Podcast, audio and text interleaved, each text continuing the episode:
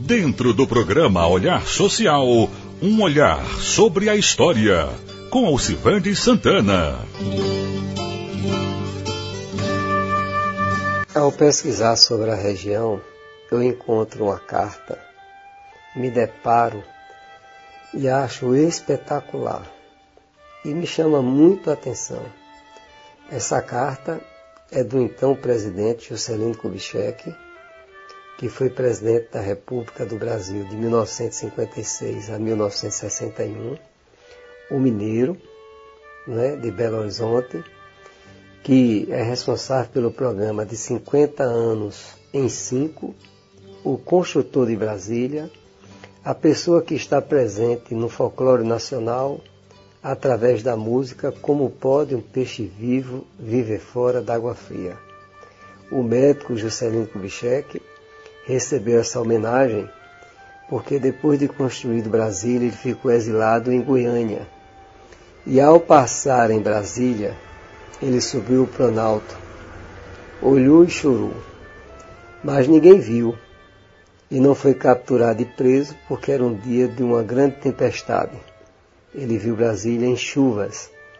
E daí a história registra que Juscelino chorou, mas Brasília não viu. Como pode haver o encontro de um mineiro com um alagoano, de um presidente da República com um beato religioso? E me depurcei a pesquisar para poder entender de onde vem essa relação. Primeiro somos ao conteúdo da carta. Na carta, Juscelino Kubitschek pede ao Beato Pedro Batista o apoio político para poder eleger o general Lotte a seu sucessor na presidência da República. Por sua vez, general Lotte vem até Paulo Afonso e desembarca na primeira companhia de infantaria, onde recebe as figuras políticas dos municípios vizinhos para pedir então o apoio. O prefeito de campanha de General Lotte revela que ele tinha o apoio de Juscelino Kubitschek, como era fundamentado também sua campanha em Getúlio Vargas. E ele mostra na sua campanha que Getúlio Vargas foi o planejador de Brasília. E Juscelino Kubitschek, então, foi o bandeirante, o desbravador, que abriu as trilhas, foi até lá e terminou executando o projeto Brasília. E fico curioso com isso. Entendo então que a amizade de Juscelino Kubitschek, na verdade, é com o Coronel João Sá. Tenho que lembrar vocês que Coronel João Sá é filho de Jesuíno Martins de Sá, que é natural de Água Branca, em Alagoas, veio para Jeremoabo, casou-se, né? E ao constituir matrimônio, ele terminou fixando a sua residência em Jeremoabo. Então, de 1960 até 1915, quem dominava politicamente a região e representava a região era o jesuíno Martins de Sá. Então, o coronel João Sá, que tem o nome de coronel, por conta de que o Brasil não existia um exército próprio e por não ter um exército próprio antes de Canudo, quando o pai de João Sá tinha migrado na política. Esses latifundiários emprestavam os seus funcionários, os seus capatazes, para fazer parte da Guarda Nacional. E a esses homens que doava forças para poder lutar ao lado do Brasil, para formar a Guarda Nacional, eles recebiam o título de coronel. Então, do pai, termina passando né, é, essa patente para Coronel João Sá.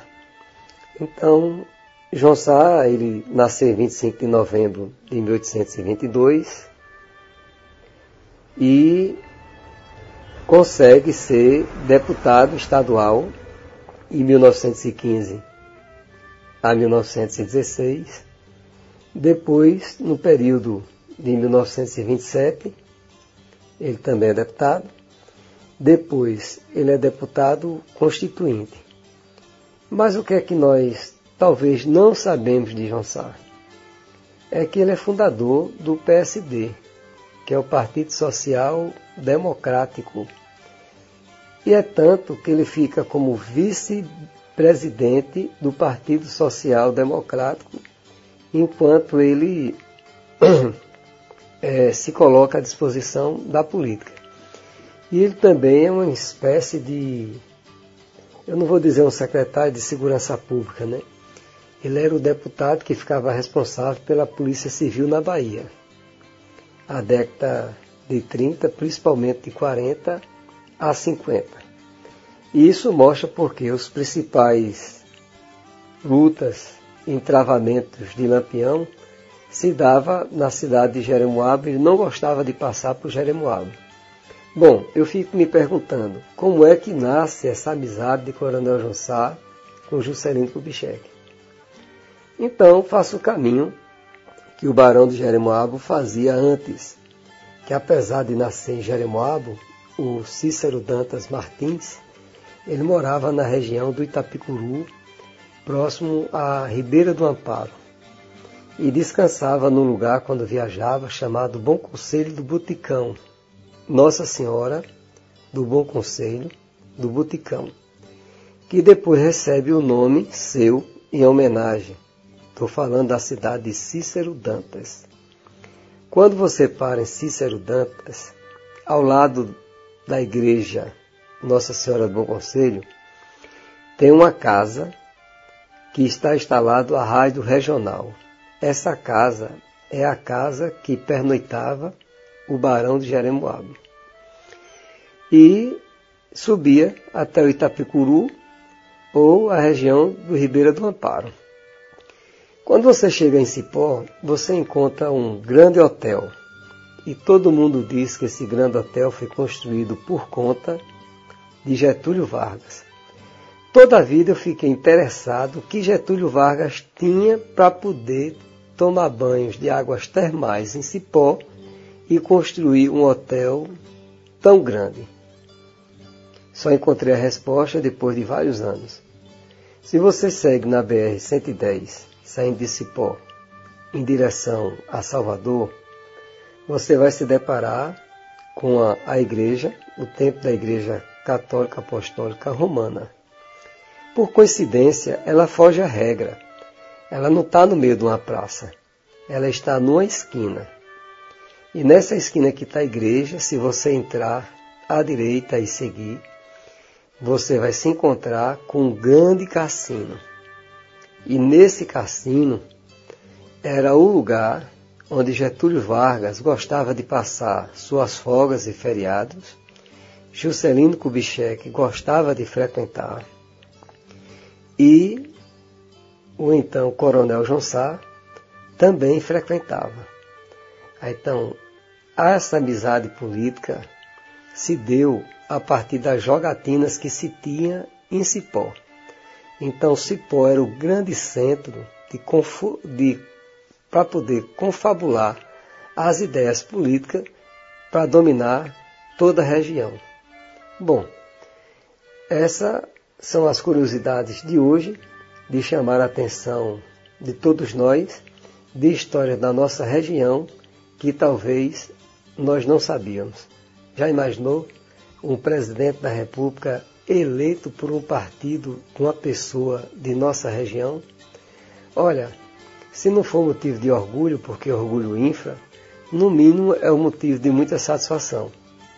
Eu sou Alcivante Santana, sou historiador e estarei com você até o próximo encontro.